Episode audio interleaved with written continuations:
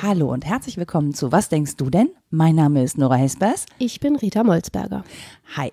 Ähm, wir haben noch eine Anfrage aus unserer Community bekommen. Yay. Yay! Und die passt irgendwie total super in die Zeit, denn ähm, wir sind gebeten worden, mal über das Erwachsenwerden oder Erwachsensein zu sprechen.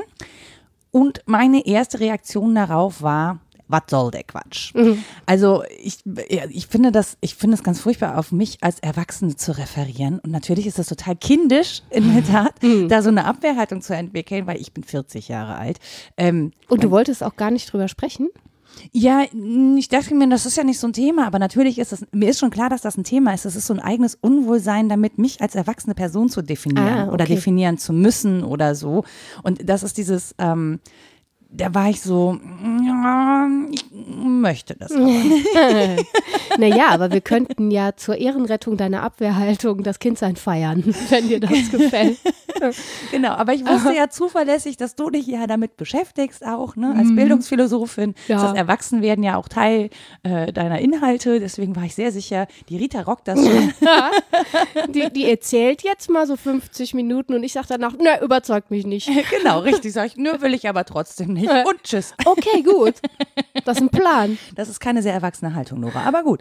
Ach, läuft. Es ist tatsächlich so, dass das ins Herz meiner Disziplin fällt, weil ich als Bildungsphilosophin natürlich an der Schnittstelle von dem, was man früher Pädagogik nannte und Philosophie bin und sogar sehr viel mehr in der Pädagogik zu Hause. Und ich fand es schön, dass die Anfrage auch schon so differenziert ist in Erwachsenwerden oder Erwachsensein. Denn in der Tat geht es ja um einen Prozess dabei, der häufig sehr schwammig verläuft. Die Grenzen sind fließend. Kaum jemand kann außer juristisch sagen, an diesem Punkt äh, ist man jetzt erwachsen. Und dass es auch ein juristischer Terminus ist, das war in der Anfrage ja auch schon differenziert, Die ist haben ja nur alle ein Teil. gelesen, genau, genau. ein, Ja. ein Teil der vielen Aspekte. Man kann das juristisch lesen, das Thema. Man kann es, wie gesagt, pädagogisch lesen. Man kann es entwicklungspsychologisch deuten. Historisch ist auch sehr interessant. Das stimmt, ja. Finde ich.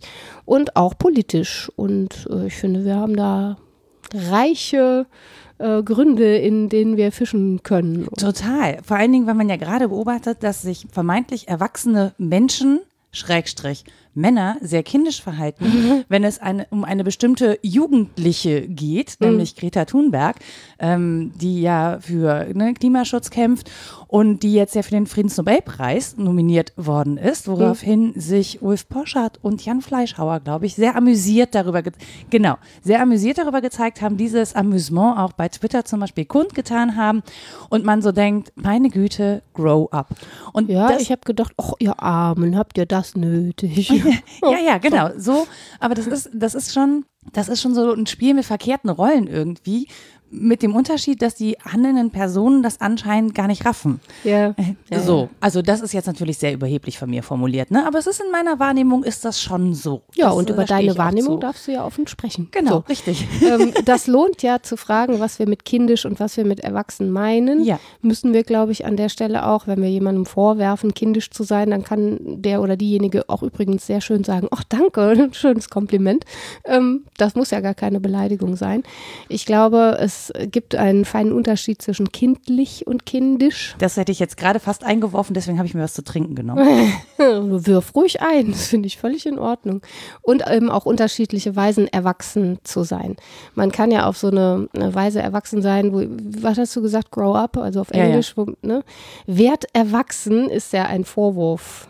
Genau, ja, ja, genau. Ne, nicht nur ein Imperativ, sondern ein impliziter Vorwurf im Sinne von, äh, du nimmst die Verantwortung nicht richtig wahr oder du tust so, als äh, seist du noch ein Kind, obwohl du keines bist und so weiter. Und das scheint irgendwie so eine schlechte Weise des kindlich oder kindischseins zu sein. Und dann gibt es ja aber äh, große Teile von Literatur und Argumentation, die das Kindsein romantisieren bis dort hinaus. Und zwar seit einer Weile schon.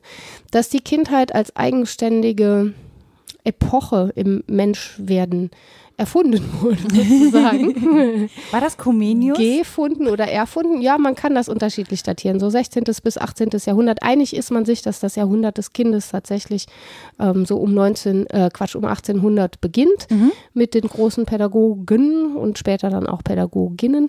Dass man entdeckt, dass das eine eigene Phase ist, ist sicher schon äh, früher der Fall. Und das heißt ja nicht, dass Menschen vorher nicht wussten, dass die kleinen Menschen irgendwie anders drauf sind als die Ausgewachsenen. Aber es war keine relevante Größe. Und es ging auch nicht so sehr darum, ähm, Erziehung zu theoretisieren. Auch das war ganz neu. Das kam erst auf, dass die Pädagogik eine eigene Disziplin wurde. Und insofern kann man sagen, das ist eine Art, das Ganze zu verwissenschaftlichen, auch aufzuklären in einem bestimmten Sinne. Aber eben auch, das ist die Gegenseite des Arguments, es auseinanderzutreiben und zu sagen, das sind zwei unterschiedliche Dinge, Erwachsensein und Kindsein. Also diesen Dualismus kennen wir noch gar nicht so lange und der führt dazu, dass Seit man wann kennen wir den? Ja, so 18. Jahrhundert, Ah, würde okay. ich sagen. Also Hm? dann schon. ja, genau. Ich hätte jetzt gesagt so 50er oder so.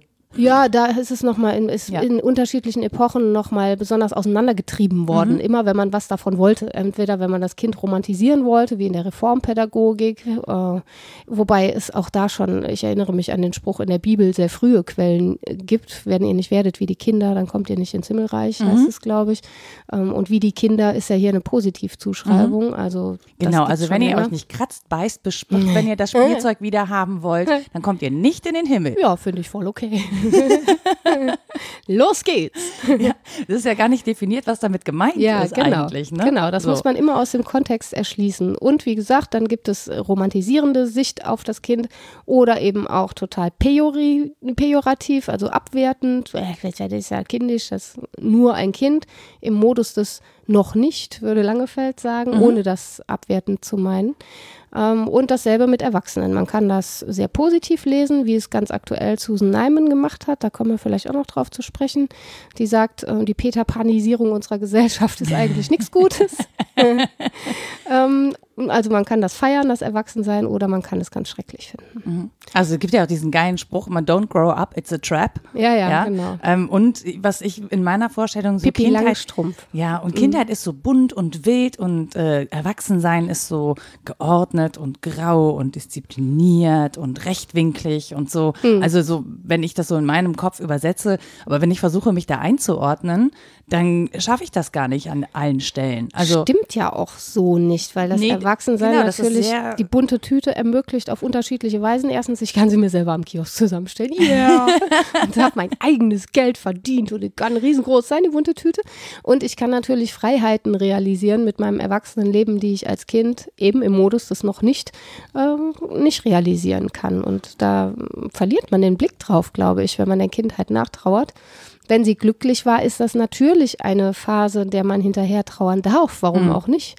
Ähm, aber andererseits denke ich, im Erwachsenen ist das Kind, das er mal war, ja durchaus vorhanden und lebendig. das innere Kind pflegen. Na, das Innere, das Äußere auch. Also, also ich bin, bin mir nicht zu schade, in eine Pfütze zu patschen, wenn ich da Bock drauf habe und niemand anderen damit nass mache. Warum nicht? Wenn ich mal so weit denken würde, dass ich dabei niemand anderen nass Ja, also Autofahrer, die dürfen gerne erwachsen sein und darauf achten, dass sie niemanden nass spritzen, Oh, wenn ja, sie volle ja, das hatte ich, ja, das hatte Finde ich vor Tagen ich. noch tatsächlich. So eine schöne Dusche von oben bis unten. Ja. Einmal Auto durch dicke Pfütze. Und mir ist völlig herrlich. klar, dass das ein kindisches Freudengefühl sein muss, aber es ist so gemein den Ist Radfahrerinnen gegenüber. ja, aber Kinder sind ja auch oft gemein. Insofern passt es dann wieder. Ja, ja, manchmal sogar absichtsvoll, muss man Ja, sagen. genau. Also so. Genau, aber das frage ich mich halt auch, also ich finde diese, das Bipolare daran irgendwie so ein bisschen schräg, Mhm. Ja. weil es ist ja nicht so. Plus mh, zwischen Kindheit und Erwachsensein äh, liegen ja ganz viele Prozesse, die ja auch im Körper, also biologisch Ausdruck finden.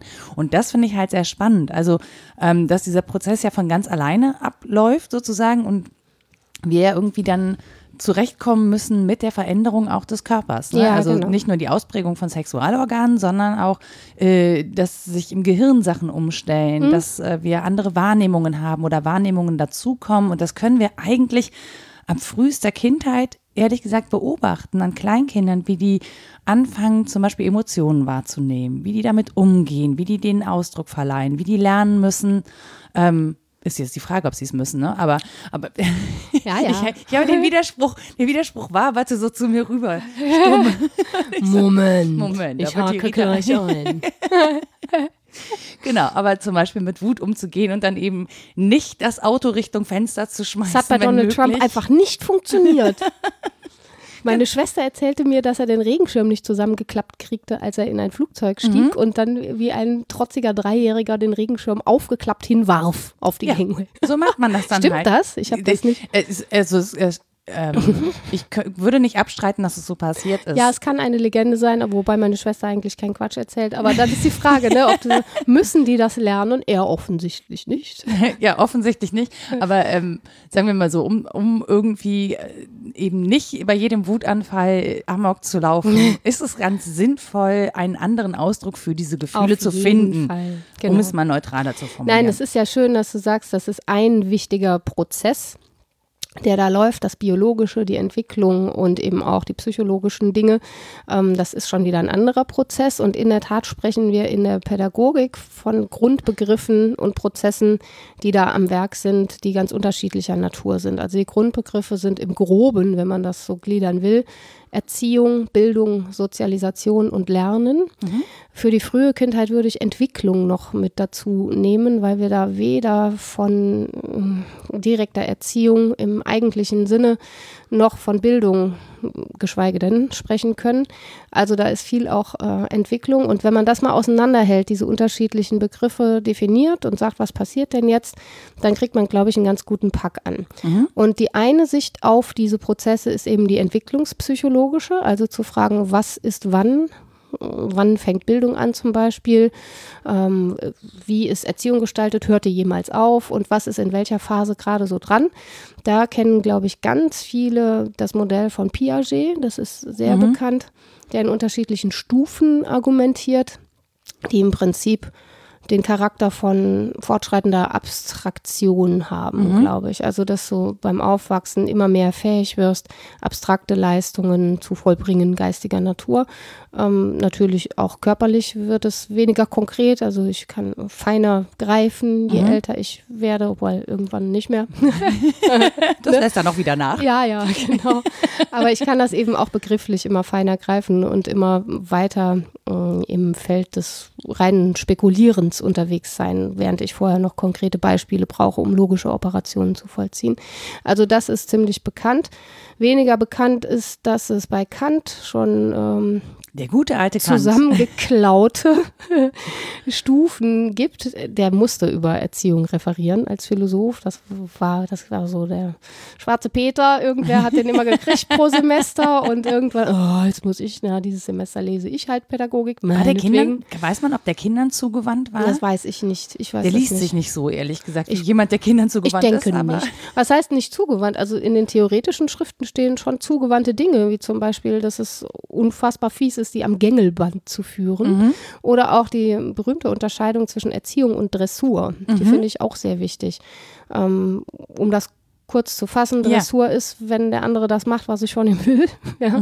Wenn ich dem beibringe, ein bestimmtes Verhalten zu zeigen. Aber das hat mit Erziehung noch nichts zu tun, weil da keine Einsicht in die Gründe meines intentionalen Geschehens passiert. Erziehung geschieht ja meistens, ne, eigentlich immer qua Definition im Interpersonal zwischen Personen und die eine Person, der, ich nenne die mal jetzt männlich, der Erziehende und der Zuerziehende, der Educandus, der Erziehende hat damit eine Absicht. Das ist also intentional gerichtet, was ich da von dem anderen will. Und am liebsten ist mir, der sieht auch die guten Gründe ein. Also ich versuche durchsichtig zu machen, warum ich das will, was ich will. Ähm, und das ist der Unterschied zur Dressur. Das ist dem Hund ja wurscht, warum er das Bällchen holt, weil es Spaß macht. Ne? Da muss ich nicht sagen, weil ich das möchte und das hat einen guten Grund. ich diskutiere das jetzt mal mit dir aus. ja, der Fifi. Hund hört, nee, Bällchen. Nee. Insofern ergibt das wenig Sinn. Aber bei Kindern ergibt es eben schon Sinn. Und dieser Unterschied ist wichtig, finde ich. Wenn wir darüber reden, wie man erwachsen wird, dann ist Erziehung einer der zentralen Prozesse. Und dass da zwischen Menschen ganz viel passiert, was aber intentionales Geschehen ist und zielgerichtet. Es hat nämlich Ziele, das ist das Zweite. Das ist wichtig, finde ich. Also, dass wir mit Erziehung jeweils ein Ziel verfolgen, an das wir aber auch kommen können. Und das wäre eine meiner Thesen, dass Erziehung im strengen Sinne aufhört, wenn wir erwachsen sind. Er Erwachsene erziehen sich nicht untereinander. Wenn ich das im Seminar sage, kommt immer Widerspruch. Los, widersprich mir. Ja, nee, ich, ich habe gerade folgenden Gedanken, oder den habe ich jetzt schon die ganze Zeit, während ich dir zuhöre, ähm, dass ich so denke, naja, Erwachsene erziehen sich nicht gegenseitig, aber ich glaube, der, dieser Erziehungsauftrag geht so über. Also ich habe den von außen lange gehabt und irgendwann emanzipiert sich das und sozusagen ich werde mein eigener Erzieher Ja, dadurch, genau. auch durch das Vorbild und so. Deswegen geht, finde ich, auch im gut, also wenn es gut läuft, finde ich auch, geht Erziehung weiter, äh, ändert sich der Mensch weiter, passt sich weiter an. Es ist ja auch notwendig, dass wir das können, dass wir das leisten können, dass wir anpassungsfähig sind in bestimmter Art und Weise. Ne? Also wir müssen jetzt nicht jeden Scheiß mitmachen. Aber wenn wir in Gesellschaft kommen, und es kann ja sein, dass wir durch verschiedene Gesellschaften äh, meandern, ne? gerade in so einer globalen Welt, in der wir viel reisen, ist es ja wirklich so, dass wir häufig in unterschiedlichen Gesellschaften auch agieren und da gelten verschiedene Regeln und so. Und an die muss ich mich in irgendeiner Form anpassen. Das heißt, in der Regel läuft es so, okay, ich komme in so eine Gesellschaft rein. Entweder gelingt es mir total schnell, weil ich im Grundkonsens zur Welt lebe oder zur Gesellschaft, in der ich mich befinde. Oder ähm, ich habe die Regeln noch nicht verstanden oder es gibt Regeln so unausgesprochene, die muss ich erst kennenlernen, dann haue ich mir drei, viermal den Kopf an. Aber dann findet so ein Lernprozess statt über die Reflexion und über eben Selbsterziehung an der Stelle. Weil, oder ich lehne das halt ab, das geht ja auch. Ne? Also ich habe natürlich so eine, ich habe im Prinzip so einen Handwerkskoffer mitbekommen. Und mit dem kann ich dann an mir selbst rumdoktern. Und wenn es dann zu viel wird oder wenn es dann äh, extrem wird, dann finde ich, geht es so in Richtung Selbstoptimierung und komplette Abschleifung. Ähm, aber dieses, dieses Reflektorische oder dieses an sich Erziehen, ähm, das findet, finde ich, schon weiterhin statt. Und das findet natürlich auch durch den Impuls, durch andere Erwachsene oder eben auch Kinder statt. Ne? Auf also jeden Fall, ja. auch Kinder können mich erziehen. Ja, klar. So, zum Beispiel äh, dazu, dass ich bestimmte Schimpfworte in Anwesenheit von Kindern nicht so häufig mehr benutze, wenn ich nicht möchte, dass das Kind das morgen auch sagt. Ja, ja, zum Beispiel. Ein schönes Beispiel, wie sich Sprache von Erwachsenen ändert. Ja, da äh, war jetzt schon alles drin. Ich würde nur unterschiedliche Begriffe nochmal ähm, rausziehen und bitte. klarlegen. Wie du sagst, es wird von Erziehung zu Selbsterziehung. Das macht einen großen Unterschied, glaube ich, ob das von außen geschieht oder ob ich das als innere Instanz wahrnehme. Und Selbsterziehung grenzt dann auch schon wieder an Bildung. Also der Mensch zu werden, der ich werden möchte, ein Selbstbild mir im besten Sinne vorzustellen und dem ähnlicher zu werden, ist schon was anderes als äh, erzogen zu werden im engeren Sinne. Und das, was du lang ausgeführt hast mit den gesellschaftlichen Ansprüchen und den Abschleifungen, das ist ja immens wichtig und wir lernen da so viel. Das fällt ins Feld der äh, Sozialisation. Ne? Also Sozialisation könnte man sagen, ist so eine Art apersonale Erziehung. Wir werden ja von allem Möglichen erzogen. Wir werden von den Grundbildern, die wir haben, erzogen, wie wir uns Familie vorstellen. Das wabert so gesellschaftlich dahin und erzieht uns mit, aber sehr indirekt, ohne dass uns das eine Person direkt sagen müsste. Und Plakatwände erziehen uns und Zeitschriften und all das. Und das würden wir aber klassisch dann Sozialisation nennen. Und das passiert natürlich mit Erwachsenen. Sowohl die Selbsterziehung, die Bildung und die Sozialisation, die hören nicht auf. Aber ich finde Erziehung im engeren Sinne, dass man interpersonal sagen kann, der eine hat eine Vorstellung davon, wo der andere hin soll und erzieht in diesem Sinne von außen. Das finde ich hat unter Erwachsenen nicht statt. Ich weiß wohl, dass das viele tun. Also man hört ja zum Beispiel den scheußlichen, wie ich finde, das ist jetzt wertend, Spruch. Ja, äh, Partner A ist noch nicht so, wie Partner B ihn möchte. Ja. Oh, den erziehe ich mir noch. Und dann denkst du, oh, da krieg ich, da stellen sich mir die Nackenhaare auf. Es ist so vieles falsch daran. Man, also, Ich ne? hatte ganz Ah. anderen Gedanken tatsächlich Ja? gerade. Naja, ich Das dachte ist mir gut, so, das ist ich bestimmt dachte mehr schöner. so an, an Trainings und Coaches und Ja, so. Also wir ja. Mhm. haben ja so Lebenstrainer. Rita, Ritas Augen sind übrigens gerade ganz komisch äh, in zwei verschiedene Richtungen gerollt. Ja. Das habe ich geübt. Wenn jemand Coaching sagt, mache ich das. Nee, Außer es ist ein kluger Coach, dann nicht. Ja, aber wir holen uns ja schon auch Erzie also im Prinzip ist es Erziehungshilfe oder sehe ich das ja, na komplett klar. falsch? Das ist ein bisschen, wie du sagst, die E-Zigarette ist ein Schnuller. wenn halt, Ja. ja, ja, nur wenn man es selber nicht kann, dann holt man sich den Personal Trainer. Entschuldige, Rüdiger.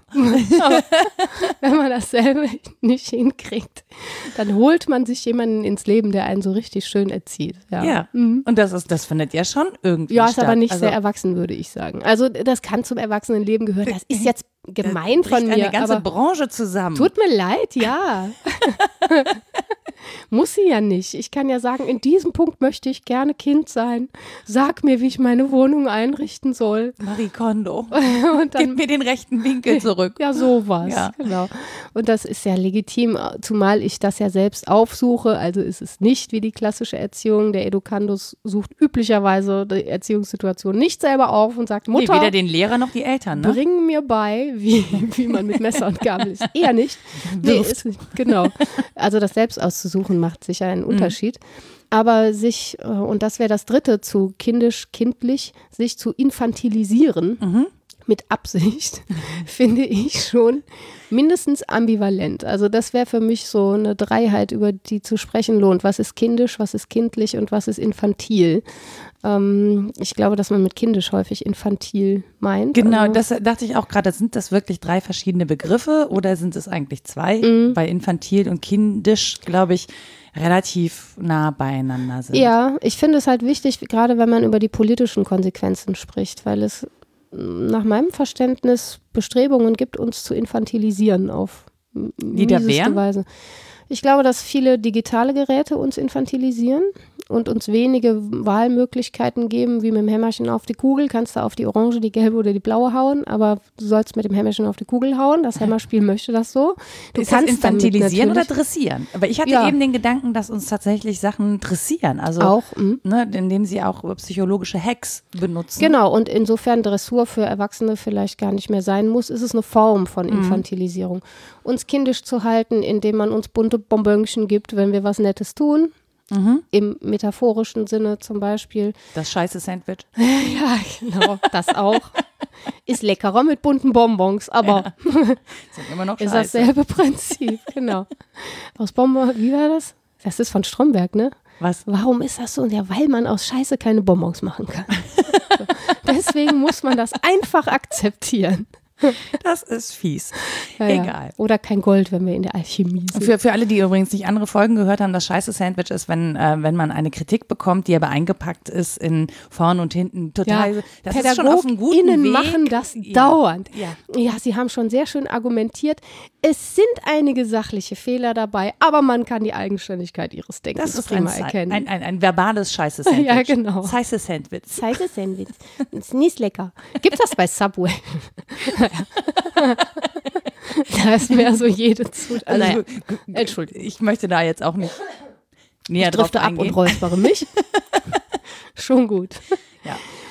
Wie dem auch sei, es gibt unterschiedliche Weisen, die vorstellbar sind, die Erwachsene infantilisieren. Sie zum Beispiel auch stark zu emotionalisieren, da wo sie rationale Entscheidungen treffen könnten, ist eine Also meinst Weise du, die Wutbürger sind so infantilisiert?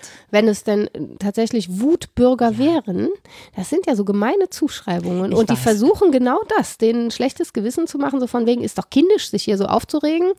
Ähm, ne? Das ist eine Weise, diese Zuschreibung zu machen. Während man sagen muss, nee, aber wenn ich gute Gründe habe, auch für den Schulstreik am Freitag zum Ja. Beispiel, dann ist das vielleicht gerade nicht kindlich oder kindisch, sondern sehr erwachsen, das zu tun. Genau, ich finde aber nicht, ehrlich gesagt, dass die Zuschreibung der Empörung ähm, negativ ist oder kind, also ne, infantilisiert wird, sondern der, der Ausdruck. Ja. Also ich finde, die Wut kann man ja empfinden, aber die Art und Weise des Ausdrucks Ja. ist halt kindisch. Das stimmt. So, also Ja, die ist genau. infantil.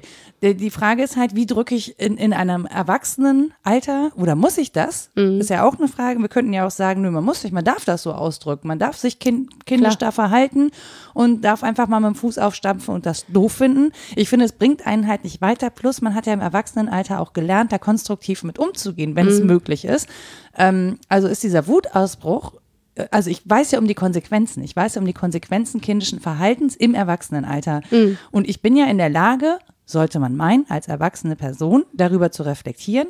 in welchem Grad ist völlig egal. Aber im Zweifel kann ich das ja abstrahieren. Das ist ja das, was du eben gesagt hast. Ne? Ich lerne Sachen zu abstrahieren und kann das in einer anderen Form ausdrücken. So, dann finde ich so eine Zuschreibung wie Wutbürger ähm, klingt für mich schon mehr so wie, ah, da ist jetzt ein Dreijähriger, der wütend mit dem Fuß mhm. aufstampft. Interessanterweise hat das ja einen großen Impact. Und das finde ich so, dass wir nicht sagen, also dass es gesellschaftlich nicht sowas, so, sowas gibt wie, ähm, nee, so machen wir das nicht. Ne? Mhm. Wie wir das auch mit einem Kind würden wir zurechtweisen. Bei einem Kind würden wir sagen, sorry, aber ich kann deine Wut verstehen. Finde eine andere Ausdrucksweise. Hier habe ich eine Anleitung für dich, wie das möglichst funktioniert. Also wenn es jetzt gut läuft, ne? Mhm. Das machen wir mit ja. den Erwachsenen nicht, sondern wir sagen, oh, da regt sich einer auf, oh, das hat aber Kraft und Macht und da mhm. schreien wir jetzt alle mit. Das finde ich, also, das befremdet mich stark. Ja, zumal wir entwicklungspsychologisch beim Dreijährigen wissen, aha, Trotzphase, sehr wichtig, um sich abzugrenzen gegenüber all dem, was einem als Nicht-Ich begegnet, mhm. ne, mein Ich entwickeln. Und wir gehen doch mal davon aus, dass Erwachsene das so weit geschafft haben, dass das nicht mehr nötig ist, sich hinzuwerfen und ich will aber zu brüllen. Ich beobachte das nicht in allen Fällen. Weil wir, ja, aber weil wir ja die Reaktion auch nicht wollen, dass das Gegenüber sagen kann, ja, ich höre nur Mimi, Mimi, Mimi. genau. Ne? Das, das kann man ja so leicht an sich abtropfen lassen. Ja. Also ich halte geäußerte Wut an der richtigen Stelle für wahnsinnig wichtig. Das äh, richtig schimpfen, nicht wahr? Genau. Das ist ja, ja. eins meiner Hobbys. und das heißt ja auch nicht, dass man immer erwachsen, rational und ähm, argumentativ sauber durch die Welt gehen kann. Ich darf mal mit dem Fuß aufstampfen. Ich muss nur damit rechnen, dass wenn ich nichts weiter tue, als mit dem mhm. Fuß aus, aufzustampfen, wie gesagt, das Gegenüber und sei es auch Politik sagen wird, ja, da höre ich nur irgendwie irgendwie ein lautes Geräusch, ich höre kein Argument, dann muss ich auch nicht damit umgehen. Mhm. Und das ist, glaube ich, zu infantil, um damit etwas zu erreichen. Dass es Lautstärke macht erstmal und dass wir das abstellen wollen, wenn jemand so laut ist, das kennen wir von Kindern auch. Es mhm. ist einfach eine unerträgliche Frequenz. Ja. ja. Und wenn das Trotzteufelchen zu Besuch ist, ist das sehr schwer auszuhalten. Mhm. Ich sah mal eine Mutter einfach ähm, ganz ruhig daneben bleiben und die sagte immer nur, alles gut, es passt schon. Ich bin da, wenn du wieder normal bist. Ja. Wenn du dich wieder eingekriegt hast, so, sprichst du mich ja, einfach an. Das fand ich einerseits sehr beeindruckend, andererseits würde mich das rasend machen, wenn, wenn ich dann auch noch beruhigt werde. Hallo? ne? Möchte man ja eigentlich nicht. Also es hat beides seinen Wert und vielleicht ist das auch schon ein Hinweis auf eine mögliche Lösung, was diese Dichotomie von kindisch, kindlich und Erwachsensein angeht warum gibt es eigentlich nicht zwei Begriffe zum Erwachsensein? Klammer zu, dass wir ähm, beides sein können und müssen. Ich finde, auf den frühen Erich Kästner Ausgaben der Kinderbücher, auf allen mhm. frühen, ich habe eine dabei, stand immer dasselbe Zitat hinten drauf und auf den neuen Ausgaben steht es äh, nicht mehr. Auf den alten stand überall die meisten Menschen legen ihre Kindheit ab wie einen alten Hut. Sie vergessen sie wie eine Telefonnummer, die nicht mehr gilt. Früher waren sie Kinder, dann wurden sie erwachsen. Aber was sind sie nun? Nur wer erwachsen wird und ein Kind bleibt, ist ein Mensch. Mhm. Und das ist natürlich pathetisch formuliert, aber ich finde, da ist einfach viel dran. Ja, mhm. Warum sollte ich das eine zugunsten des anderen ablegen? Definitiv. Also ich finde ja auch, also das, und das ist ja das, wo ich sagte, naja, Erwachsensein ist grau und rechtwinklig und so, ne? Mhm. Ähm, warum kann ich nicht trotzdem auf eine sehr unbefangene und kindliche Art und Weise Spaß haben? Ja. So. Das fällt mir natürlich als erwachsener Mensch durchaus schwerer, wenn ich ständig an Vernunft und Verantwortung und, und, und appelliere. Das heißt, ich brauche Räume, ähm, in denen also ich Vernunft abgeben kann ne? oder in mhm. denen es auch mal völlig okay und auch gefahrlos ist, zum Beispiel unvernünftig zu sein oder ja. zumindest das Risiko ähm, abschätzbar bleibt, ohne dass es krasse Konsequenzen hat. Und an der Stelle frage ich mich, die ähm, Art und Weise der Überwachung, die wir gerade haben, mhm. nimmt uns diese Räume, in denen wir so unbefangen ähm, spielen, wild sein, ja, spielen können, wild sein können und so, weil ja ständig irgendwer sein Handy zücken kann. Mhm. Ja, und das kann ist sehr ständig, du bist ja eigentlich permanent in Gefahr, dass dieses kindliche Verhalten, das du an den Tag legst und das ja auch sanktioniert werden würde in der Gesellschaft, äh, in die Öffentlichkeit gerät. Ja, wenn es äußeren Ausdruck findet. Ne? Was mir genau. frei steht, ist natürlich in Gedanken total kindisch zu sein und sozusagen sozusagen im Schillerschen Sinne zu spielen, mit meinem Formtrieb und äh, meiner, meinem Stofftrieb so ein bisschen Spaß zu haben. Aber das ist ja nicht das, was du meinst. Ne? Mit meiner elektrischen Eisenbahn im Keller. Damit dürftest du auch. so, hier kamerafreie Zone, keiner sieht, wie ich mit Barbies spiele. Genau, zum Beispiel. Pink Stinks. aber das, Nee, aber, das meine ich ja nicht. Ich meine Ja. sowas wie ein ästhetisches Spiel, das steht dir ja frei, irgendwas total witzig zu finden, äh, weil es äh, der Penis, hahaha, irgendwie so kindisch und äh, adoleszent Rita, zu sein. jetzt muss ich ein mein Humor, für diese Folge entschuldige, machen. aber mein Humor, der ist halt nicht kindisch, der ist so, der ist noch schlimmer, der ist pubertär. Ja, ich finde das ja völlig, ich finde pubertären Humor ja auch völlig in Ordnung. Ich bin auch großer Freund von pubertärem Humor. Ich finde, es ist wirklich eine Frage, wo er stattfindet. Wohl, genau. So, und und wenn du ob keine- jemand ein Handy zücken und draufhalten kann. Genau. Das macht einen Unterschied, das glaube ich auch. Also ob du jetzt irgendwie im, äh, keine Ahnung, unter Freunden, und das hatten wir ja auch bei dieser Folge über Privatheit und Öffentlichkeit. Und ich finde, es wird aber so viel veröffentlicht, dass es schon großen Druck gibt, so sich permanent auch vernünftig ähm, den, der Konsequenzen bewusst so zu verhalten. Ähm, ich kann mir durchaus vorstellen, dass das äh, ja in der Konsequenz so erlebt wird, dass Menschen keinen Ausdruck mehr finden äh, für, äh, für kindliches oder kindisches Verhalten auch. Ne? Außer in den, wenn es gut läuft, in den eigenen vier Wänden, aber selbst da wenn man sich mal so Jugendliche anguckt, ich bin, und es, das wird häufig, das wird ja häufig ins Netz geschrieben, ne? das ist diese, früher war alles besser, aber ich bin wirklich froh, dass in meiner Pubertät niemand ein Videohandy hatte. ich auch. Mit dem, Wow. und ich würde auch gar nicht wollen, zum Beispiel, dass all diese schrägen Klamotten, die ich getragen habe, dass jemand diese Fotos heute veröffentlicht. Ja, Es nicht nur der Klamotte gewesen. Ja. Ja, Ja. und das, was dazu gehört, diese, diese Pubertät ist ja grundsätzlich so eine Phase, in der wirklich alles durcheinander gerät, auch der, auch der Geschmack. ja. muss das deutlich zugeben. Das ist bei mir als eine Katastrophe, also wirklich eine Katastrophe. Und ich bin total froh, dass es äh, zu der, also dass nichts davon in der Öffentlichkeit steht. Ich würde mich einfach in Grund und Boden schämen. Ja, ja, ich finde das immer so bedenklich, wenn Menschen da aus dem Gegenteiligen ein Argument machen und sagen, na jetzt ist es ja für alle öffentlich und alle könnten immer gesehen werden, deswegen ist es eigentlich gleich, wie wenn niemand gesehen wird. Und ich finde überhaupt nicht, dass das gleich Nee, ist. überhaupt nicht. Das Das macht passiert einen, auch nicht. einen riesen Unterschied weiterhin. Ja, es ist so perfide, meiner Meinung nach beschreibst du was, was stimmt, dass ich einerseits das Gefühl haben kann, ich habe keinen Raum mehr fürs kindliche Spiel und andererseits sind Erwachsene jetzt in vielem Sinne häufig sehr lange noch sehr kindisch. Aber auf welche Art und Weise? Also Zum Beispiel in Klamotten, mal doof gesagt. Also das du war meinst die, früher. Die 40-Jährige, die baufrei rumläuft, weil sie oft genug ins Fitnessstudio naja, geht. Kapuzenpullis, ganz bunte zum Beispiel. Ich Sagt trage sie, das sagt sie auch. zu mir, wenn Ja, ich hier im Kapuzenpulli mit Hätten doch- Moin Liebe sitze. Ja, mal ehrlich, unsere Großeltern hätten sich nicht knallebunt angezogen mit 40. Glaube ich Die nicht. Kittelschürze war immer bunt. ja, ja, das stimmt. Jetzt, wo du es sagst. Die geblümte Kittelschürze war wirklich Gut. sehr bunt. Ich habe Unrecht, was es war. Ja, aber so dieses jugendlich bleiben vielleicht eher. Ja. Nicht Kind bleiben, sondern jugendlich Dieses bleiben. Oma-Beige oder äh, ja. Opa-Beige. Ja, das halt zu verweigern. Ne? Das ist schade, ich freue mich schon auf die gräge Phase. Ich werde sie mit Top garnieren. Topenieren. genau. Und aus dem Sichtfeld verschwinden.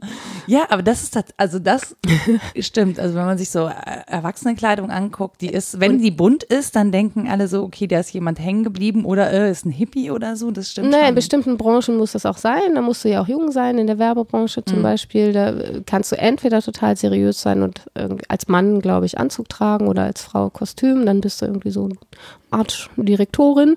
Oder du musst knatschebunt sein, damit man sieht, ach, der Mensch ist kreativ. Genau, und asymmetrisch. Am besten Ja. auch asymmetrisch Ja, ja. und große Ketten oder sowas. Sowas. Und dann ist man natürlich auf eine bestimmte Weise. Das ist jetzt nur, nur Mode. Ich möchte das nicht groß und klein reden. Mode ist auch ein wichtiges Thema, aber das ist ja nur ein Indikator, wo Menschen in einem Alter, was vor wenigen Jahrzehnten noch so gesetzt gewesen wäre, noch recht jugendlich versuchen rüberzukommen. Überhaupt so ein Jugendwahn im gewissen Sinne ist ja Gilt zu aber auch vor allen. Dingen, glaube ich, hier im westlichen Raum. Ne? Ja, ja. Also wenn man sich mal andere, andere Kulturen anguckt, die ja grundsätzlich äh, das Erwachsensein nicht an, an äh, der Reduktion von Farbe in der Kleidung definieren, das ist ja auch wirklich bescheuert. Das erinnert mich, sowas erinnert mich dann wirklich an die grauen Männer von Momo. Mhm. Ne? Dass so dieses Erwachsensein so äh, monochrom wird. Deswegen habe ich das, Es sei denn, man hat einfach keinen. Bock mehr aufzufallen. Kann ja auch sein, dass man in eine Lebensphase eintreten will, in der man so eine Art Rückzug vom öffentlichen Leben auch feiert. Das, ich schließe nicht aus, dass das für manche so sein mag. Zumal ja gerade im urbanen Raum wenig, würde ich behaupten, Zwang stattfindet, so im Sinne von, oh, alle sehen so aus, jetzt kann ich aber nicht das bunte Teil anziehen. Hm. Eigentlich ist das nicht so. Ich kann als Oma prima lila Haare tragen. das, das wird schön. Das war der andere. Lila oder so grünlich gibt es ja auch. Ne? Bläulich auch. Bläu- Bläulich. Da genau. geht Lila, einiges, bläulich. sag Stimmt. ich dir. Ja, herrlich. Her Früher- rosa. Das ist so ein ja, zartes ja, ja, Rosa. richtig, das geht genau. auch. Und da musste man früher für kämpfen, dass man Ja. als Punker. Also die Oma-Punks. Die Genau. Oma-Punks von Nippes. Ja, nee, also wie gesagt, das ist ja nur eine Ausdrucksform. Aber ich glaube, es lohnt der Blick darauf, wo wir sehr lang versuchen, sehr jugendlich oder sehr kindlich zu bleiben. Und es kann ja sein, dass das zusammenhängt mit dem, was du gesagt hast, dass ich das vermisse. Dass ich also eigentlich einen Raum vermisse, in dem ich bescheuert sein kann oder sehr emotional und das nicht sanktioniert wird. Ähm, und dann sucht sich das vielleicht wie Wasser einen anderen Weg, den man auf den ersten Blick gar nicht sieht und versucht woanders rumzuspielen, wo es vielleicht sinnvoll wäre, ernst zu sein. Ich überlege gerade, ob wir mit Erwachsenen nicht auch häufig definieren, die zum Beispiel nicht die Kanalisierung von Emotionen oder den Umgang mit um Emotionen, sondern die Suppression von Emotionen. Weil zum Beispiel in einer äh, Welt, die sehr getaktet ist, die sehr kapitalistisch ausgerichtet ist, ähm, in der es viel um Leistung und Produktion geht, sind natürlich Emotionen und wenn wir denen Raum geben würden, das wäre ein Störfaktor, der würde uns im Zweifel weniger leistungsfähig machen. Ist zumindest eine Annahme, die dazu gehört. Das heißt, es geht ja viel um Suppression auch von Emotionen oder auch von Unwohlseingefühlen, ne? wie Krankheiten oder so, das gehört ja dazu. Das, ähm, wir haben viele Medikamente, die dafür sorgen, dass diese Gefühle unterdrückt werden. Ja, dass ne? das Symptom sich nicht so zeigt. Genau, Ob dass das wir dann uns noch nicht da damit- ist, interessiert dann aber nicht. Und, Genau, dass ja. wir uns nicht damit beschäftigen müssen und das, äh, das findet aber Wege. Also es Ja, findet ja genau. auch im Körper wieder Wege, in dem eben Stress nicht abgebaut wird. Dafür sind Emotionen ja auch da. Das heißt, ähm, wenn wir keine Räume haben, um Emotionen Raum zu geben und wenn wir das sanktionieren, weil wir denken, der, die Emotion an sich ist kindisch. Ja, So. Ähm, dann wird es, glaube ich, schwierig, sich als Erwachsener zu definieren. Oder das ist Ja. vielleicht auch eine kranke oder was heißt krank, eine fehlgeleitete Interpretation ähm, Die ist der zumindest- Anforderungen an Mhm. Erwachsene. die ist zumindest sehr eng, finde ich. Auch wenn ich diese Räume dann aufsuche und die sind dann im, mm, doofes Beispiel, Fußballstadion, da darf ich rumschreien Mhm. und da wird das nicht sanktioniert und da darf ich total emotional sein. Aber das sind ja Räume, die mit ganz vielen geteilt werden und wo es schon wieder so wahnsinnig viele Verhaltensregeln gibt. Das ist eigentlich Mhm. Keine auch nur so ein- Pyrotechnik. Das ist auch nur Placebo. ja, dass ich da dann mal total ausrasten darf. Und zwar von bis. Mhm. Ne? Und in der und der Klamotte ist ja eigentlich traurig, weil das Kindsein sich doch im Wesentlichen dadurch auszeichnet, dass es sehr spontan ist. Mhm. Dass da sich viel spontan hingegeben wird, dem, der Lust des Moments oder auch dem Schmerz des Moments. Ähm, und das ist wenig planbar. Bis auf Biorhythmen, die sind sehr planbar. In der frühen Kindheit zumindest. Aber der Rest ist ähm, eine, eine große Spontanität. Und davon so wenig im Alltagsleben als Erwachsener zu haben, ist schade drum. Und wenn du sagst, mm, das geht vielleicht um Suppression, dann ist das auch eine sehr verarmte Weise, Erwachsensein zu definieren. Weil es gibt ja Möglichkeiten, es anders zu definieren. Def ja, definieren definitiv. ähm, ich überlege gerade, ob, ob das überhaupt Thema ist. Also ob wir das nicht einfach so annehmen und dann so machen, weil wir Ja. glauben, es solle so sein und es gar nicht thematisieren und das uns deswegen auch so gar nicht so richtig bewusst ist. Ja, genau. Also, so wie ich so eine Abwehrhaltung habe, zu sagen, oh, ich habe irgendwie keinen Bock, Erwachsensein zu definieren, weil ich keine, ich mich nicht in eine Schublade diesbezüglich einordnen möchte. Ja. Ich möchte nicht in der Schublade erwachsen stecken. Was, keine Ahnung, von mir aus ist das auch Peter Panisierung oder wie auch immer das weibliche Pendant dazu ist. Petra Wie lang- Pan. Petra Pan. Die Petra Panisierung der Gesellschaft. Sehr schön, das ist der Titel dieser Folge. ähm, ja, aber das, ich finde das schon irgendwie, ähm, ja, also ich glaube, ich, mir fällt es schwer, mich da einzuordnen. Mir ist schon klar, dass ich mich natürlich in vielen Sachen verantwortungsvoll verhalte und äh, vorausschauend und so. Auf der anderen Seite habe ich nicht das Gefühl, ich bin per oder qua Definition erwachsen, sondern natürlich habe ich Eingang gefunden in die Welt der Erwachsenen, aber ich habe genauso immer noch einen Fuß in der Welt der Kinder. Ja, und das ist so schön, genau. Also genau, und kann hm? da zumindest spielen ähm, und, und auch ausgelassen sein. Und äh, ich finde einen Spielplatz einen schönen Ort. Ich weiß, das teilen viele Eltern nicht, weil sie dahin müssen. Ich darf dahin. Ja. so. ähm, wenn das ein guter Spielplatz mit schönen Geräten ist und so, dann. Ähm, Man muss den Sand ja nicht essen. Ja, ja, genau. Also ja, gut, da würde ich Abstriche machen tatsächlich. Da würde ich mich durchaus als Erwachsen definieren, ja, ne? Siehst du, siehst du, da ist nämlich Phase schön. ich überwunden. So, genau. Und ich finde, dass das ein guter Weg ist, sich zu fragen, auf welche Weise ist denn Erwachsensein auch schön, ja. um sich selbst von diesem, von dieser Negativfolie mal zu befreien, auf der wir alles sehen. Und ich finde, dass Susan Nyman da wirklich schönes Angebot gemacht hat mit ihrem Buch Warum Erwachsen werden, die eben von Peter Pan und so weiter spricht, indem sie auf Kant wiederum referiert, der Stufen vorgelegt hat. Ich kann die kurz referieren, mhm. aber die sind nicht so wie in der Entwicklungspsychologie als Abfolge unbedingt gedacht. Zumindest kann man darum streiten, ob das so ist. Also er spricht davon, dass es in dem Prozess des Aufwachsens vier Phasen im Wesentlichen gibt. Und zwar die erste ist die Disziplinierung. Mhm ziemlich klar, ne? Diszipliniert werden heißt mal Nein gesagt kriegen, wenn man was will. Nicht in eine Steckdose fassen, Sören Matthias. Ja, genau. Äh, und zwar ist die nur gerechtfertigt, wie alle anderen übrigens auch, wenn sie zum späteren Freiheitsgewinn taugt. Mhm. Also nicht nur, um was zu verbieten, verbieten, sondern damit das Kind nicht stirbt zum Beispiel und weiter Verbote kriegen kann. Stimmt, also Sterben ist Dann, Game Over, hat äh, nichts ja, mit genau. Freiheit zu tun. Möchten wir die, ja. ich gehe auf der inneren spielen. Nee, machst du nicht. äh, sonst eher so nein. Genau, eher so nein. Das ist Disziplinierung. Dann gibt es die Phase der Kultivierung, ähm, die dazu da ist, äh, ja, sowas wie gesellschaftliche Zwecke kennenzulernen. Messer und Gabel benutzen. Ja, sowas, aber auch lesen und schreiben. Mhm. Also Zwecke, die zu vielen äh, Tätigkeiten sinnvoll sind, nennt er als die sinnvollsten. Mhm. Und weil ich lesen ja alles kann, ist Lesen eine besonders gute, während eingeschränkte Zwecke eigentlich ja, so ein bisschen untergeordnet sind, womit ich nur eine Sache machen kann, das ist nicht so interessant. Also mhm. es geht in dieser Phase darum, ähm, Tätigkeiten und Fertigkeiten zu erlernen, mit denen ich ganz viel Welt begreifen kann. Dann äh, ist eine dritte Phase der Zivilisierung. Und deswegen sage ich, ich glaube nicht, dass die aufeinander folgen. Das passiert ja die ganze Zeit schon. Da geht es darum, äh, Bürger zu werden und ähm, das klingt so mies, den anderen zu meinem Zwecke zu gebrauchen. Also das klingt i. Ja, aber das lernen Kinder ja tatsächlich auch und Jugendliche erst recht. Das können sogar Katzen. Manipulieren, genau. Katzen sind sehr klug darin, dich dazu zu bringen, die Sheba oder Whiskas-Dose aufzumachen oder wie immer die Wir Dinge hätten heißen. Katzenfutter sagen können. Ja, Entschuldigung. Ich muss dann immer so in Werbung denken, wo jemand mit einer silbernen Gabel, das, ach, ja, das aus den 80ern, danach ja. habe ich nicht mehr gesehen. Ja, wie dem auch sei. Also den anderen zu seinem Zwecke zu gebrauchen, auch im politischen Sinne, so Salonlöwe und ich versuche zu überzeugen und so weiter und so fort.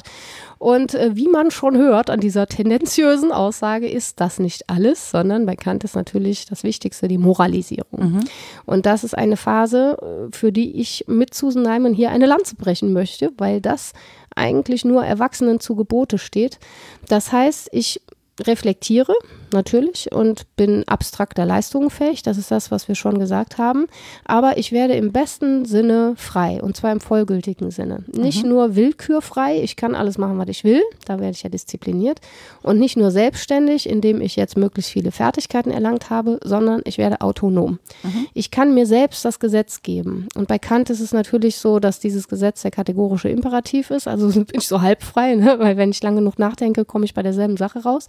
Ähm, aber das ist eben eine formale Bestimmung und das finde ich total stark. Also Erwachsensein nicht inhaltlich zu bestimmen. Erwachsen bist du, wenn du wählen darfst oder wenn du dein eigenes Geld verdienst oder wenn du ausgezogen bist, diese Dinge, sondern es formal zu bestimmen und zu sagen, wenn du in der Lage bist, dir selbst das Gesetz deines Handelns zu geben und es nicht mehr von anderen zu brauchen, auch nicht von Coaches, dann ist, bist du im vollgültigen Sinne autonom. Mhm. Dann, dann bist du auch erwachsen in einer Weise, die das Kindliche ja keineswegs ausschließt. Ich kann ja zu meinem Gesetz zählen, dass ich meine Emotionen durchaus berücksichtige und die anderer. Aber diesem Gesetz folge ich dann und das finde ich echt stark. Nee, und das Ding ist ja, nur weil ich es in einem Bereich geschafft habe, muss ich es ja nicht in allen Bereichen Stimmt. geschafft haben. Ne? Mhm. Also ich kann, das ist ja keine Ahnung, ähm, wenn ich überlege, wie meine moralische Entwicklung fortgeschritten ist, auch in den letzten Jahren, ähm, habe ich natürlich auf den einen Bereich zuerst geachtet. Ja, keine Ahnung, ich habe aufgehört, Fleisch zu essen, aus moralischen Gründen. So, das ist einfach so. Mir hat es geschmeckt, aber ne, aus moralischen Gründen habe ich mich irgendwann Aus dagegen Versehen was für den Klimaschutz getan. ja, aus Versehen was für den Klimaschutz getan. Ja, das war aber tatsächlich noch nicht Teil meiner Ja, genau. Überlegungen damals so. Mhm. Und dann fängt es halt an, dass du denkst, okay, ähm, Klimaschutz ist total wichtig. Ich sehe, das ist einsichtig für mich. Also wie kann ich meinen Teil dazu beitragen? Dann fängst du an, Plastik zu reduzieren und, und, und. Ähm, aber das, ne, nur weil ich es in dem einen Bereich schon geschafft habe, habe ich es in dem anderen nicht. Ne? Ich muss vielleicht noch von irgendwo Lösungen suchen oder ich habe irgendwo noch nicht hingeguckt. Ne? Viele fangen jetzt erst an, sich mit zum Beispiel Feminismus und Gleichberechtigung äh, zu beschäftigen und so und äh, fangen da an, ein moralisches Bewusstsein zu entwickeln. Und das verläuft sehr unterschiedlich in der Gesellschaft, weshalb wir gerade sehr viel darüber streiten. Und ähm, ich muss allerdings sagen, wenn ich jetzt diese Schülerprotesten mir angucke, ne, dann finde ich, sind die in ihrer moralischen Entwicklung an dem Punkt gerade sehr weit, im Gegensatz zu vielen Erwachsenen, die an dem Punkt keinen moralischen Standard haben. So. Oder auch sich weigern, da einen zu entwickeln, weil der moralische Standard einfach bedeuten würde, ähm, dass sie sozusagen dem Konsequenzen folgen lassen müssten, die sie zunächst als Einschränkung empfinden würden, weil Ja. sie eben nicht in der Lage sind, über sich selbst hinauszudenken. Und das, finde ich, machen aber die Schülerinnen und Schüler, die denken sozusagen über ihr eigene, ihre eigene Person hinaus, ja, oder über ihre eigene Generation hinaus. Und das sind ja die Argumente, die Greta Thunberg anbringt, die ja von Älteren tatsächlich belächelt werden, die eben nicht über die eigene Person, über Mhm. die eigene Welt hinausdenken wollen und können. Das finde ich tatsächlich infantil. Ja. Das finde ich viel infantiler als Jugendliche, die sagen, okay, ich gehe freitags nicht zur Schule. Und es ist echt äh, unbenommen, dass viele sich vielleicht auch freuen, nicht in die Schule zu müssen und lieber protestieren gehen. Völlig okay, ja. Ja. Also, dass die alle aus äh, höheren moralischen Standards protestieren gehen oder dass die deswegen jetzt auch alle anfangen, Plastik zu sparen und zu Zero Waste dann werden und so. Aber das ist auch ein moralischer Anspruch. Also, wer den moralischen Anspruch an Kinder zwischen 16 und 8 oder Jugendliche, Entschuldigung, zwischen 16 und 18 anlegt, ähm, der hat es dann auch nicht verstanden, ehrlich gesagt. Ne? Naja, das sind ja Abwehrmechanismen, kann ich auch verstehen. ne? Ich kann das, auch verstehen, aber es irritiert ja. Ich finde es auch sehr schön, dass das direkt mit einem Label versehen wurde, dass sie sich jetzt aber auch zum Argument macht. Ach so, eine Asperger-Autistin. Das ist ja kein Wunder, dass sie sich auf so einen Punkt einschießt. Das hat man dann schön diagnostiziert. Mhm. Und jetzt sagt sie aber, ja, tut mir leid, ich bin Asperger-Autistin. Kein Wunder, dass ich so drauf bestehe. Dä, dä, dä, dä, Und macht Ja, das ja. trotzdem.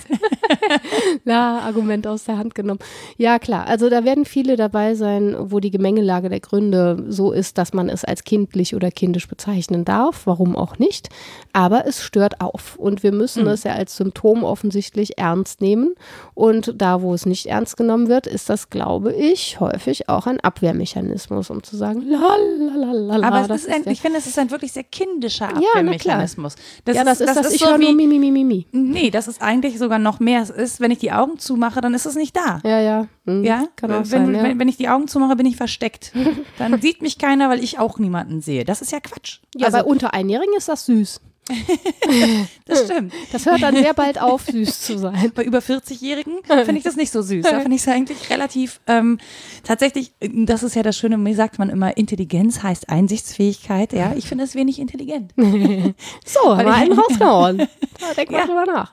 Ja, Ja, ist ja so. Also Ja, es klar. zeugt ja von wirklich geringer Einsichtsfähigkeit. Es, wenn man es ernst nähme, dieses Hahaha, eine 16-Jährige soll Frau des Jahres werden, Mhm.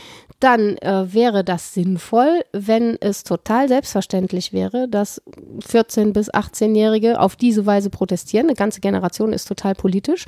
Es gibt aber auch ganz viele erwachsene Frauen und Männer, die nochmal in sehr viel abstrakterer Weise und sehr viel besser argumentierend auch protestieren. Dann hätte ich ein Argument und könnte sagen, ja, lass die Jugendlichen, die sind alle so. Da, da muss man jetzt nicht zur Frau des Jahres ausrufen. Da kann man auch äh, ein Argument draus machen zu sagen, na guck mal, wie wenig politisch Gesellschaft ist, dass wir uns das von einer 16-Jährigen beibringen Absolut. lassen müssen. Das ist Ja. auch ein kleines bisschen schade, Ja. ähm, dass sie Deswegen- schon so weit sein muss. Genau, und deswegen finde ich es ja ziemlich gut, dass es sich jetzt, dass sich jetzt Scientists for Future gebildet haben und die eben wirklich von Wissenschaftlerinnen und Wissenschaftlern Unterstützung bekommen, die ja wirklich alle erwachsene Menschen sind. Ja. Was ich sehr schade finde, ist, dass es einen Prozess ausgelöst von einer 16-Jährigen aus Schweden geben muss, damit Wissenschaftlerinnen und Wissenschaftler sich zusammenschließen und diesen Protest unterstützen und nicht alleine vorher auf die Ja. Idee gekommen sind. Das ist schon ein bisschen schade. Wobei das immer so ist, äh, das ist halt nicht immer eine 16-Jährige beteiligt, aber es geht ja schon darum, dass ein Thema Relevanz findet. Bei MeToo war das auch so.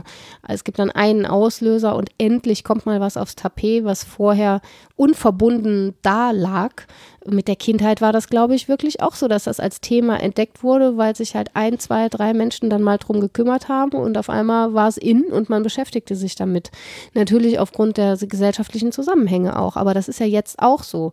Naja, weil es einen Hinweis gibt, den Ja, man genau. nicht mehr, also irgend, es muss immer diese eine im Zweifel Person geben, die den Hinweis gibt, der nicht mehr zu ignorieren ist. Ja, genau. Eigentlich. Und ne? dann reagieren viele neidisch oder missgünstig. Wir verweisen auf die letzten Nee, beiden Folgen. So. Ja, na wirklich, weil Ja. diese, diese Kommentierung im Sinne von Tete, was wollen sie denn?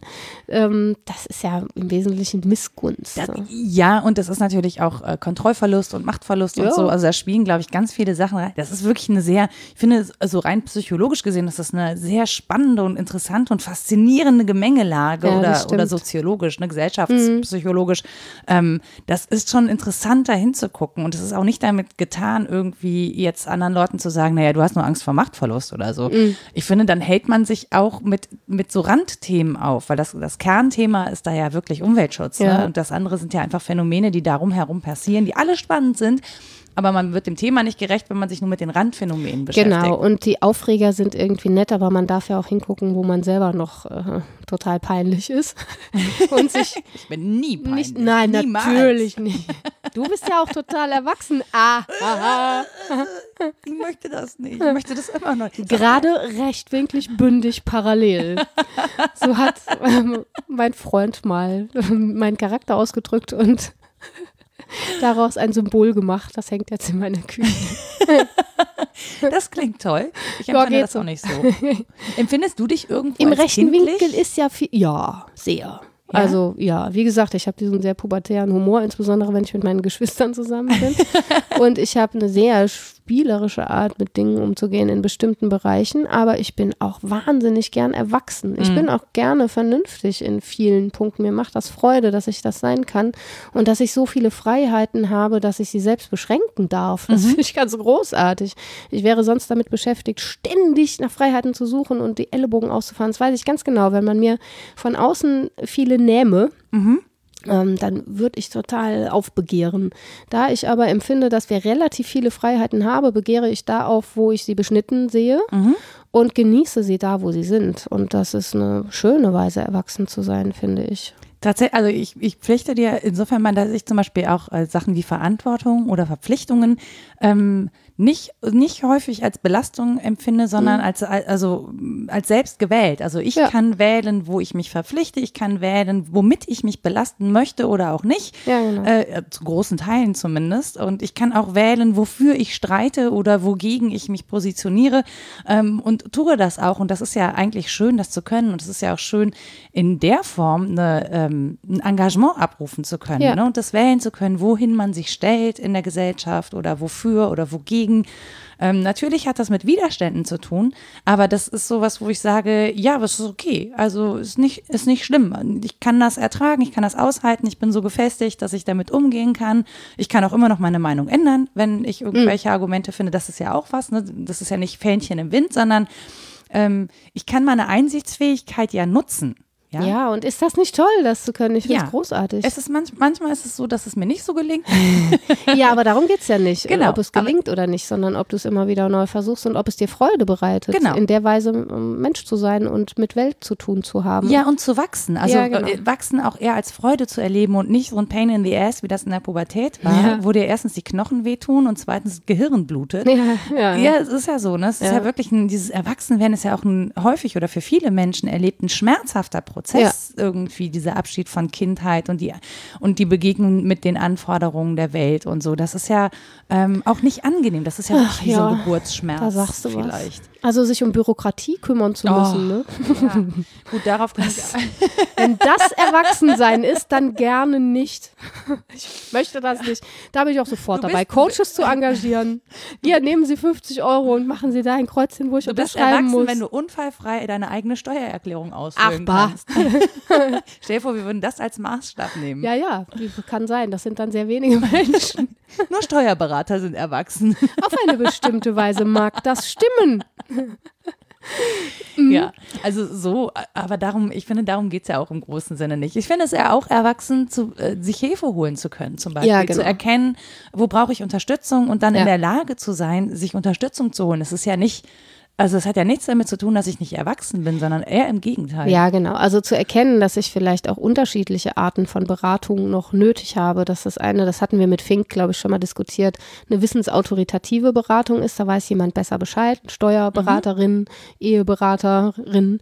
Ne? Und da kann ich mir, wenn ich Probleme bei mir feststelle, äh, Hilfe holen, wissensautoritative Hilfe. Und da akzeptiere ich ja auch, dass es ein Gefälle gibt, dass äh, der andere, die andere mir überlegen ist. Und dann gibt es aber eben auch Beratungssituationen, und das zählt auch zum Erwachsensein, finde ich, von denen ich erkenne, da gibt es gar kein Gefälle, wir sind alle gleich hilflos. Das als Kind zu erkennen, kann sehr schmerzhaft sein, dass Erwachsene nicht wissen, wie Leben geht. Ja. Das ist schrecklich. Ja. Als Erwachsene aber zu wissen, wir wissen alle nicht, wie Leben geht, dann versuchen wir das mal auszuhandeln. Das kann sehr schön sein. Und für mich einer der stärksten Punkte, warum es schön ist, erwachsen zu sein, ist wirklich dieser Verzicht darauf, sich gegenseitig zu erziehen im engeren Sinne. Ja. Ich finde das hässlich. Ich möchte das nicht.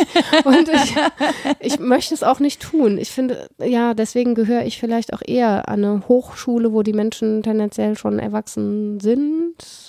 Also wenn ich so auf deine Berichte gucke, Ma- ich, ist na das nicht ja, man nimmt halt die Ausnahmen gerne auch wahr, als Weisen sich spielerisch neu zu begegnen. Ich finde es ja dann auch immer lustig, wenn, wenn da offensichtlich noch so ganz kindliche junge Erwachsene sitzen, die in mir ja auch was anrühren. Ja. Ne? Ähm, da mache ich gerne Witze drüber. Aber grundsätzlich. während sie dabei sind. Natürlich, das ist ja sonst total gemein. Nee, nee, die Witze, die ich weitererzähle, habe ich denen immer ins Gesicht gesagt, sonst ist das ja unfair. Und die dürfen auch über mich, ne, machen sie auch. Witzig.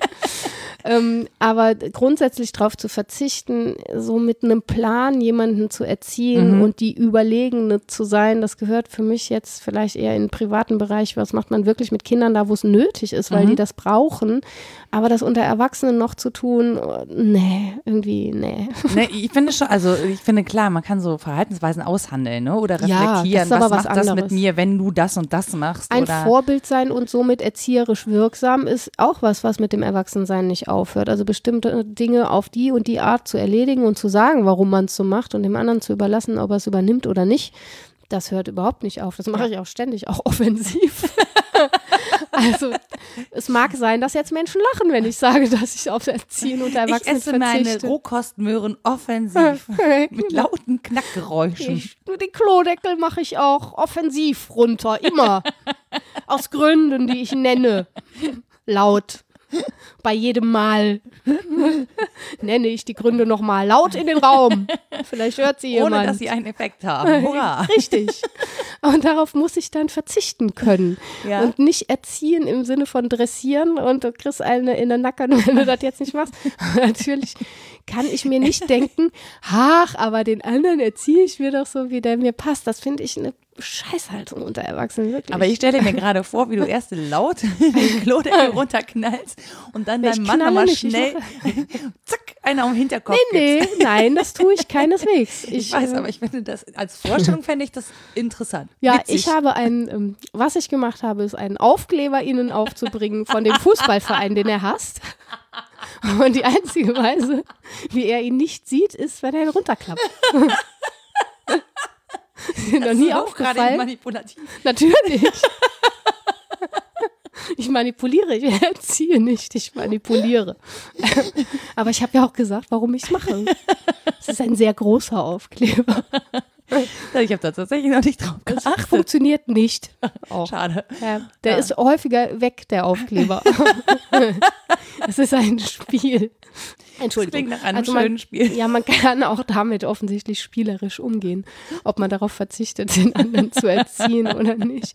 Aber es gibt ja tatsächlich Gründe, ähm, die einfach wichtig sind. Das ist jetzt ein doofes Beispiel, aber das Türchen zum Teich immer zuzumachen, Ja. weil da kleine Kinder rumlaufen, da werde ich dann auch zur Furie, wenn das jemand Erwachsenes nicht tut, weil ich dann wiederum nicht verstehe, wie man keine Einsicht in diesen Grund zeigen kann oder wie man so wenig Disziplin aufbringen kann. Das finde ich dann kindisch. Ja, oder so, so wenig vorausschauendes oder umsichtiges Ja, Handeln. so. Ich glaube, das Ja. ist was, was tatsächlich mit dem Erwachsenenalter kommt und was aber auch geübt werden muss. Deswegen an der Stelle benutze ich die Gelegenheit, Mhm. ja, nee, nochmal für Sport zu plädieren. Weil das ist das Feld, in dem wir genau solche Sachen üben können. Antizipation, Vorausschau, Umsicht, gerade in Teamsportarten. Ne? Aber ist ja, spielerisch. Genau, spielerisch. Das ist Kindisch auch. Total kindisch, aber es ist äh, natürlich eine gute Möglichkeit, es- genau sowas einzuüben. Das äh, geht mir so über, dass ich ähm, äh, sozusagen die Folgen meiner Handlungen vorauskalkulieren kann und Ja. auch umsichtig sein kann und so. Und das finde ich zum Beispiel an der Stelle total wichtig. Ja, Ne, oder selber auch Regeln erfinden. Das ist das, was viele gar nicht Genau. tun, weil sie eine bestimmte Sportart wählen. Und da gibt es schon Regeln, in die ich Einsicht nehmen kann, die ich natürlich auch verändern aber kann. Kinder erfinden ja ständig Spiele. Genau, und das können Erwachsene aber ja auch. Also man kann sich ja im Park treffen und einen Ball oder was dabei haben und dann mal gucken, was man damit macht. Man muss ja nicht mit Toren Fußball spielen, so wie man das kennt, sondern man kann andere Dinge damit tun und Regeln erfinden.